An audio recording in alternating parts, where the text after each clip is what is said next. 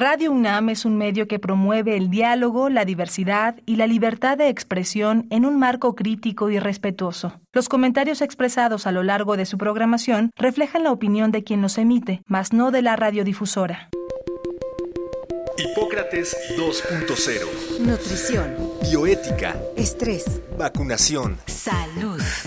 El Programa Universitario de Investigación en Salud y Radio UNAM presentan Hipócrates 2.0. Investigación y vanguardia en salud.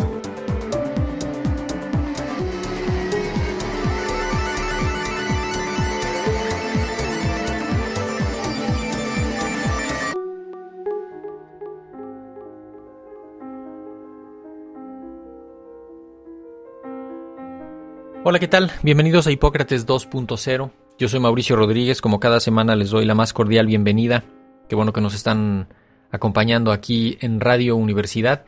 En el programa de hoy vamos a platicar sobre el impacto social de la pandemia. Es un tema que hemos ido trayendo en algunos, en algunos de los programas previos y vamos a dedicar, de hecho, este y el siguiente programa a platicar el, el impacto en la educación, el impacto en la precariedad laboral y la pobreza, y para esto invitamos al doctor Mario Luis Fuentes Alcalá, que es eh, economista, doctor en estudios políticos y sociales y doctor en teoría crítica. Eh, él es autor de varios libros en asistencia social, desarrollo social, política pública, riesgos sociales y participa como columnista y comentarista sobre temas de desarrollo social en varios medios impresos, eh, portales electrónicos y programas de radio y televisión en nuestro país. El doctor Fuentes Alcalá es profesor de posgrado en las facultades de Economía y de Ciencias Políticas y Sociales en nuestra universidad. Así que, primero que nada, Mario Luis, muchísimas gracias por aceptar la invitación. Bienvenido a Hipócrates 2.0. Muchísimas gracias por la oportunidad. Oye, en los últimos casi 100 programas hemos estado hablando del impacto de la pandemia eh, en todos los sectores, a todos los niveles, desde lo molecular hasta una perspectiva sociológica que platicamos con, con Juan Villoro, digamos, todo en el contexto hospitalario, la atención de los enfermos. Pero ya ahorita, después de dos años de esto, tenemos elementos suficientes para ver cuál ha sido el impacto de este fenómeno en, en lo social, en los indicadores sociales. Por eso te, te invitamos y queríamos que nos ayudes a entender cómo se ha medido el impacto de la pandemia, sobre todo en dos rubros lo decíamos desde el inicio, en la educación y, en lo laboral y, la pobreza. Entonces, vamos entrando de lleno al asunto de la educación, cómo se ha medido el impacto de la pandemia en la educación, quiebras de escuelas, cierres de escuelas, abandono, eh, reconfiguración familiar, etcétera. ¿Por qué no nos ayudas a entender esta parte? Con mucho gusto, gracias. Déjame entrar, como dices tú, de lleno.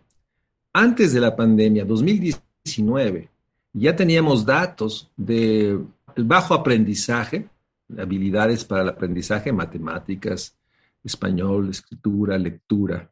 Y también teníamos datos muy preocupantes de lo abandono escolar.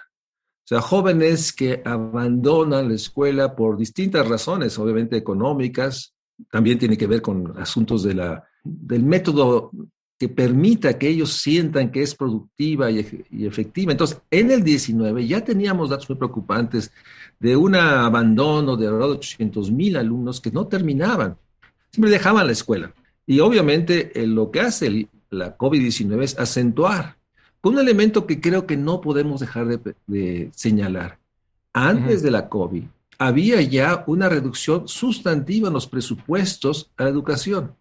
Hubo reasignaciones, el caso más emblemático, cierre de las escuelas tiempo completo y reasignación de todo a becas, pero hubo sin duda una reasignación, yo diría perversa, porque sin duda las becas ayudan, pero fue a costa de desproteger otros programas que habían mostrado una enorme, digamos, eficiencia en términos de reconocer, y hablo de las escuelas tiempo completo, de que requería ampliarse el programa. Entonces, no podemos dejar de mencionar la realidad de que durante estos años ha habido un recorte presupuestal en el ramo 11, el ramo de la educación. La COVID es responsable de muchos procesos, pero la COVID no puede ser eh, señalada así, ¿no? Un poco como la desgracia en la que vino a caer, ¿no? Hospitales a medio construir, hospitales abandonados, personal de salud mal contratado, este, estructuras administrativas pues con muchas limitaciones, con muchas huellas de, de corrupción crónica, con un funcionamiento deficiente desde antes de la pandemia, y ahí llega el COVID. Por eso es importante no perdernos el impacto de la COVID-19. No, hizo visible, acentuó, aceleró a un proceso ya de enorme realidad de que las, la educación media superior, deja hablar de esta, o sea, eh, casi 3 millones de estudiantes con ALEPS, un sistema muy importante que antes de la COVID tenía grandes problemas de aprendizaje, de, una gran deserción. Y obviamente este, la COVID acentuó, sin duda, eh, ahora el retorno, déjame ir a dos años después, es un encuentro de muchas facetas y déjame enfatizar una que no hemos señalado con suficiente énfasis. Sin duda perdimos una población escolarizada que está costando trabajo que regrese, pero hay una parte más importante que está regresando, pero con una enorme noción de lo importante que es el salón, de lo importante de la relación personal. Hay una serie de habilidades que se han construido en la COVID-19 que tenemos que valorar y que tenemos que tomarlas como aprendizajes positivos. De hecho, eh, hemos insistido mucho en cuando nos preguntan qué que, tenemos que rescatar de todo esto, los aprendizajes positivos, como dices, todo lo que se ha desarrollado, sobre todo de la parte de tecnologías, de la información, la educación a distancia, lo que sí ha funcionado hay que conservarlo, hay que explotarlo para lo mejor posible, ¿no? Hacer de estos cursos pues para los que pueda participar mucha gente de varias ciudades o de varios países con una plataforma robusta de educación a distancia. Así es. Y retomar el valor de lo presencial. Ese ha sido de los hallazgos más fuertes también en lo educativo. Un, que, un reencuentro con lo presencial, la valoración de la relación profesor-alumno. Esto no deja de poner en el centro lo que sabemos. Estos dos años han generado un menor aprendizaje de esas generaciones que tuvieron que tener un aprendizaje a distancia y obviamente todos los alumnos, los datos que tenemos es que la mayoría reconoce que el aprendizaje fue menor a lo que hubieran esperado. Pero por otra parte hay un reencuentro. Y lo otro, hay algunas este, lecciones, déjame hablarte algo muy cercano a nosotros. En los CCHs eh, había, siempre ha habido una serie de, de materias, digamos, remediales para recuperar aprendizaje, sobre todo en matemáticas. A raíz de la COVID-19 se hicieron a distancia y estas clases y materias se van a mantener a distancia porque permite que el joven pueda ir a su clase y mantener un aprendizaje a distancia a las horas que le conviene. Entonces, hay, es un proceso, como todo lo social, en lo cual la tentación a los absolutos, todo negro, todo blanco, pierde esta noción y creo que tenemos que recuperar esta noción. Pero el hecho más importante, déjame ir a un punto que creo que es más importante. El PNUD, el Programa Naciones Unidas de Desarrollo, sostuvo, y sostuvo con razón, que hay una, por primera vez en nuestras generaciones, una caída en el desarrollo humano. Es decir, perdimos eh, los, indicadores en términos de salud, educación, alimentación. Esta generación por primera vez enfrenta una caída en el desarrollo humano a nivel global usando el, este, este, En todos los indicadores. Así es, si lo sumas, te das cuenta que terrible. es humano. Y esa es probablemente la síntesis de todo. O sea, cuando sumas salud, educación, ingreso y obviamente la expresión de alimentación, el desarrollo humano se cayó estos dos años. No lo habíamos visto desde los ochentas. Se requiere conocer el, profundo impacto en el desarrollo humano de estas generaciones y esto implica un rediseño de todas las políticas públicas de una manera eh, holística, integral, este, De otra manera fragmentamos esta visión, ¿no? ¿Quiénes han sido los más afectados? Ya teníamos una brecha, voy a decir, abismal entre, entre ricos y pobres, así por pintar fácil la división, pero pues una diferencia importante de, en la parte educativa, el acceso a, a los idiomas, a la educación multidisciplinaria, las prácticas, y ahora con la pandemia también hubo una diferencia notable en las escuelas eh, privadas y las escuelas públicas, en, en, términos generales, ¿no? Las escuelas privadas alcanzaron a, implementar alguna plataforma, si no es que ya la tenían, y, y las escuelas públicas tuvieron que recurrir a una, a una estrategia un poco más pasiva de ver la televisión o de tratar de ir a, pues qué sé yo, a revisar algo ahí de tareas, este, de alguna manera con sus profesores localmente, pero ¿tienes identificado quiénes han sido los más afectados? Déjame ponerlo en esa perspectiva. El territorio pesa y pesa mucho. ¿Dónde están ubicados los hogares, las unidades, digamos, de donde habitan las familias?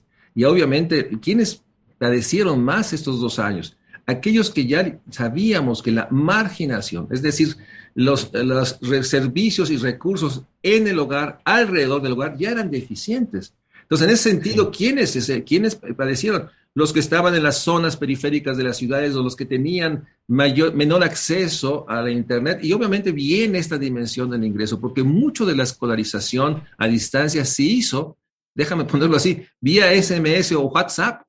No había Internet, los maestros usaron WhatsApp y obviamente esto dependía del nivel de ingreso de los hogares. Entonces, realmente las desigualdades se profundizaron, se extendieron y los recursos en los hogares, en, las casas, para poder vincularse, respondieron a una situación de marginación, de marginalidad y obviamente de carencia de recursos. Entonces, obviamente, si quieres, las, localidades donde los menores a 500 habitantes o 2.000 habitantes sufrieron pavorosamente porque ahí no hay acceso, solo vía teléfonos inteligentes. Pero tampoco llegó la epidemia ahí. ¿No? o sea, ahorita ya viendo un poco así a toro pasado, tampoco había que haber cerrado tantísimo todo. No la epidemia del, del virus, pero había otras epidemias déjame hablar de esta, de las violencias, de la falta, de la pobreza. O sea, había contextos que antes de la pandemia eran, digamos, incapaces de absorber un proceso. Hemos centrado la discusión sobre el impacto de la pandemia COVID-19 cuando deberíamos estar articulando toda la suma, los determinantes sociales, para hacer un concepto que ustedes usan mucho, de una vida digna, no de los temas de salud. Y en ese sentido, ¿qué hubo? Un retraimiento del gobierno, una parte por la COVID-19 y otra parte por la perversa austeridad que desmanteló estructuras existentes y no las sustituyó. No hubo tiempo, deja ponerlo positivo. Entonces, tenemos retraimiento de, la, de los servicios públicos, caída brutal en su capacidad de atención, que ya era mala, y por otra parte, descobijó todas las áreas, las áreas de protección al medio ambiente, las áreas de atención a los niños o niñas vulnerables. Todo se dedicó a el proceso de vacunación. Entonces, hubo un proceso muy complejo, pero muy, muy diferenciado, en que las comunidades menores de 2.000 habitantes, las periféricas, ya estaban en un abandono por este enorme desmantelamiento del sector público, y aunque no llegó con su virulencia el virus, sí vieron la afectación, deja ver una afectación en lo social. Los ministerios públicos, los tribunales, todo el tema de justicia se paró. Y un tema que yo siempre pongo en el centro, incrementó la vulnerabilidad, la suma de todas las desventajas, de todas las privaciones. Y ahí está el tema de salud mental, y ahí está el tema brutal de violencia intrafamiliar. Todo esto afecta el aprendizaje educativo, porque el aprendizaje educativo depende en muchos elementos, no solo la escuela, sino, digamos, el bagaje o el capital cultural al interior de las casas, que ya de por sí ir abajo.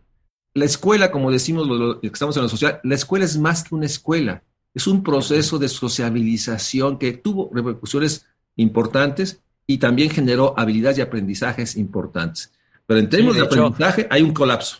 Sí, tener fuera a los, a los infantes de las escuelas tuvo repercusiones en, en, suicidios en adolescentes, en embarazos no, desde luego no deseados en adolescentes, y violencia intrafamiliar, abandono. no tuvo, tiene.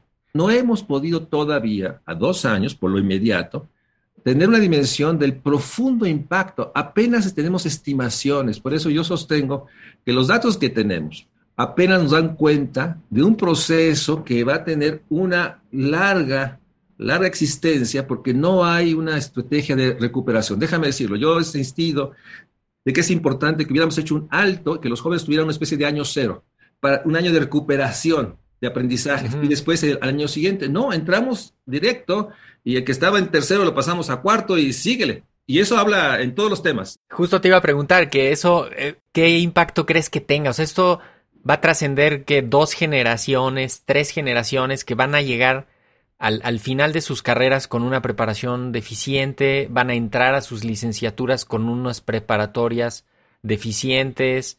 Eh, esta semana misma unos, unos amigos que apenas fue la primera vez que su hijo fue a la Facultad de Ciencias después de pues ya prácticamente dos años, ¿no? Este, ya la mitad de su carrera ya se le pasó en eso. Médicos que terminaron sus últimos dos años de su carrera eh, en, en, otro formato, las, los que cambiaron de secundaria a preparatoria.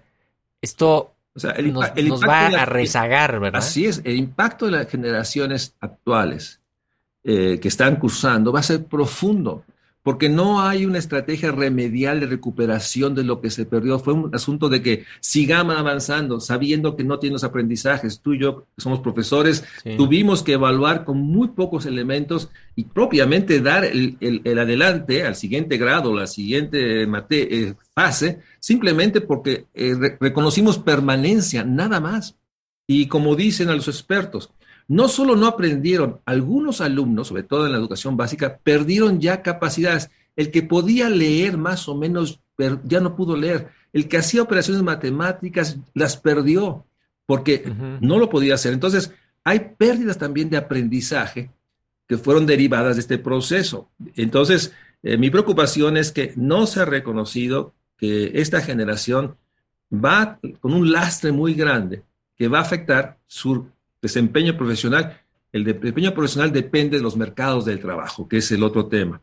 O sea, las economías no crecieron, la economía no creció. Pero el tema es que las, las secuelas son de muy largo plazo, sumamente complejas y no se van a resolver. Por eso el tema de que la pandemia terminó, no, la pandemia se ha articulado a las otras pandemias, las de violencia, las de sí. enormes carencias de todos los servicios. Y déjame una palabra, sí. privaciones. Por eso enfocarlo al asunto de salud fue un error este, general. Lo, lo digo, también parecía en el gobierno que, que la acción la estaba orquestando nada más salud. Y sí, había un componente de salud muy importante que había que atender, pero había un componente de educación, había un componente de economía, había un componente de turismo, había un componente de todas las otras secretarías que no lo vimos en, en, la misma magnitud que a salud y que incluso podrían haber, ahora sí que salido al quite a apuntalar, ¿no? Desde cada uno de sus, de sus perspectivas de la pandemia y que no quedara en esta idea de que, de que todo se iba a resolver con medicinas, con pruebas, con hospitales, con ventiladores, con oxígeno, que ese era uno de los componentes. Ahorita pienso en esto, o sea, ¿qué tendría que hacerse para cuantificar el impacto de la pandemia en la educación? Y eso Encuestas, pone, exámenes. Eso pone este... la trampa, déjame decirlo, eso pone en evidencia la trampa de los indicadores. Si el indicador es población vacunada, todo lleva a que ese indicador se construya en una, un número de éxito, sí. cuando no necesariamente refleja las enormes realidades de la situación de salud. Y esta fragmentación de poner un indicador como indicador único es muy perversa. Y déjame dar un dato, hablando de experiencias exitosas. Leyendo otro documento me doy cuenta de que en Vietnam del Sur, en Vietnam pues, hubo un proceso en que los profesores se convirtieron en trabajadores sociales, iban a las casas para entender, comprender la, el impacto, no educativo, el impacto, uh -huh. y lo reportaban en las áreas. O sea, hubo otra movilización. Como la escuela rural, ¿no? Como, no, como este contacto que sí alcanza a ver en, en, la escuela rural. Pienso, con esto que dices, en, en había un dicho desde hace mucho que, que era como así como estudia para que seas alguien en la vida, ¿no? Y poco a poco se había estado como peleando esto porque cada vez había más experiencias de gente exitosa que no había estudiado y de, y de otras circunstancias que te permitían pues tener un ingreso y, y desarrollar tu vida más o menos en, en, buenos términos sin haber estudiado necesariamente. Pero ahorita también se replantea ese, eso estudia para que seas alguien, ¿no? Como que es, es, más fácil que la gente se aleje del estudio Así y que es. encuentre fácil salida por otros lados, ¿no? Bueno, es que eh, el retorno a clases es muy complejo. más la realidad de la pobreza. Hubo un proceso de empobrecimiento de la población. La pobreza creció estos dos años y obviamente, ¿qué hace visible? Ni las remesas, ni las transferencias del gobierno federal fueron suficientes para compensar la caída en ingreso, pero por otra parte, si ver las siete componentes de las carencias Coneval, también cayeron. Y la población tuvo en general, uno de cada cuatro hogares, endeudarse. El hacinamiento creció. Y un tema, el gasto de bolsillo en salud, un tema muy cercano, ¿sí? Creció brutalmente porque la enorme disponibilidad de insumos médicos, medicinas, se dio. Entonces hay un empobrecimiento general cuando sabemos que hay un 30% de la población que trabaja, que gana menos de 350 pesos diarios, no les permite pagar el pasaje, poder comprar un alimento para eh, pasar todo el día. Y con este asunto muy complejo, escuelas en las cuales hay clases de 10 a 12 nada más y después ya nada. Entonces, hay este, el proceso es, sigue siendo muy complejo y atrás de esto está una realidad. Hay un empobrecimiento generalizado en la población. El temor a las violencias, si hay algo que creció durante estas eh, épocas, es la noción de esto, de un delito que no hemos ah, señalado, la violencia en vía pública, el robo en vía pública, y los jóvenes, ¿sí? Están viviendo este entorno de violencias que lo cual les genera un estrés brutal, sobre todo a las jóvenes eh, estudiantes que salen a las nueve de la noche de la universidad, hay un enorme fantasma real, eh, doloroso de las violencias.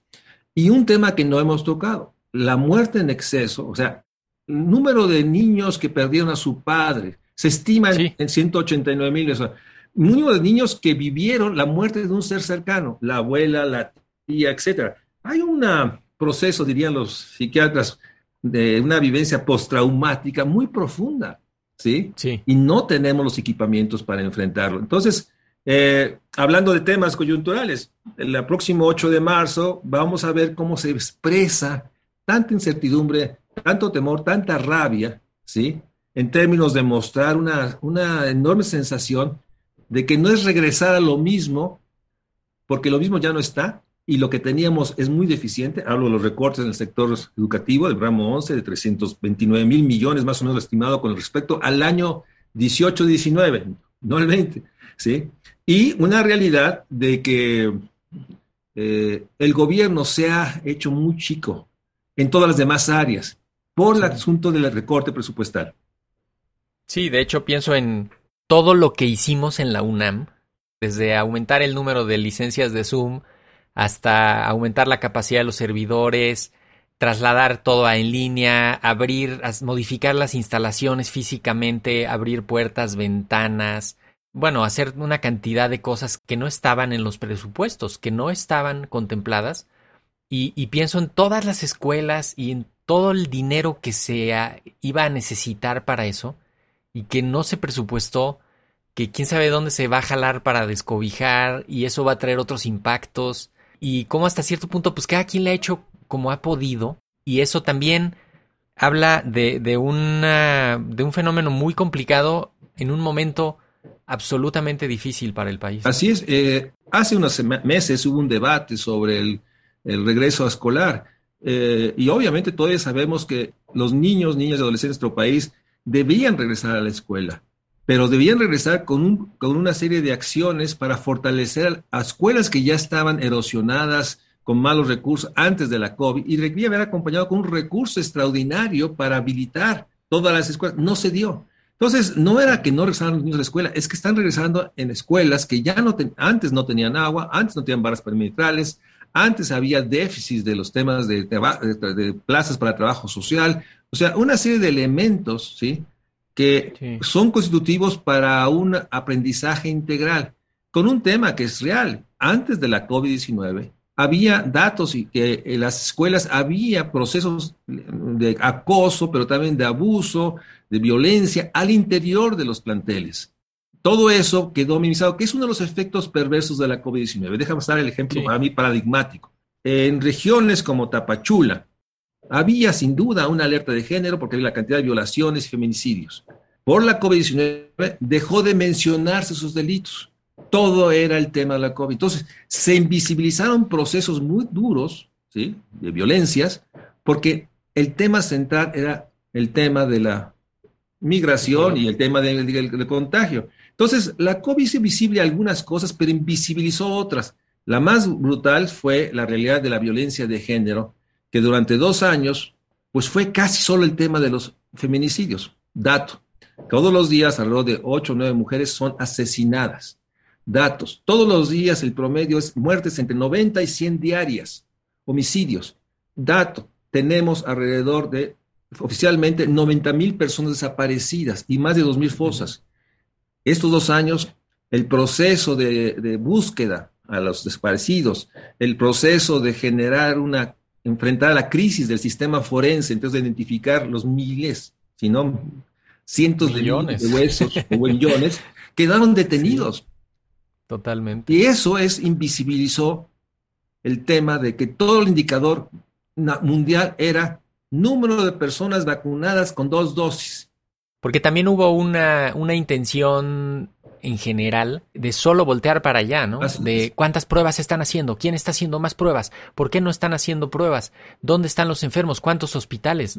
Una se trasladó la atención. La trampa de los indicadores que se volvieron los únicos unívocos de poder dimensionar, sí. digamos, eh, resultados, avances, éxitos del sí. de paz. Y, y doble trampa, con esto quiero cerrar, doble trampa, lo de estar comparando contra otros países este deseo de, es que allá le están haciendo así, es que allá mira cuánto, es que ve allá qué bien les fue con esto, es que ve acá y tal, ¿no? Y, y, un poco perder la dimensión de que cada país tuvo que enfrentar el problema con lo que tenía y con lo que no tenía. Pero, doctor Mario Luis Fuentes Algalá, necesito cerrar este, este primer programa. Estás comprometidísimo para la, para la siguiente semana. Un gusto. Eh, ¿Con qué te quieres despedir, Mario Luis? Con la enorme importancia de dar cuenta que hoy en día vivimos la realidad de un COVID-19 que tendrá efectos muy largo plazo. Y dos, todavía no tenemos información para dimensionar el impacto. Es un error pensar que ya sabemos qué pasó.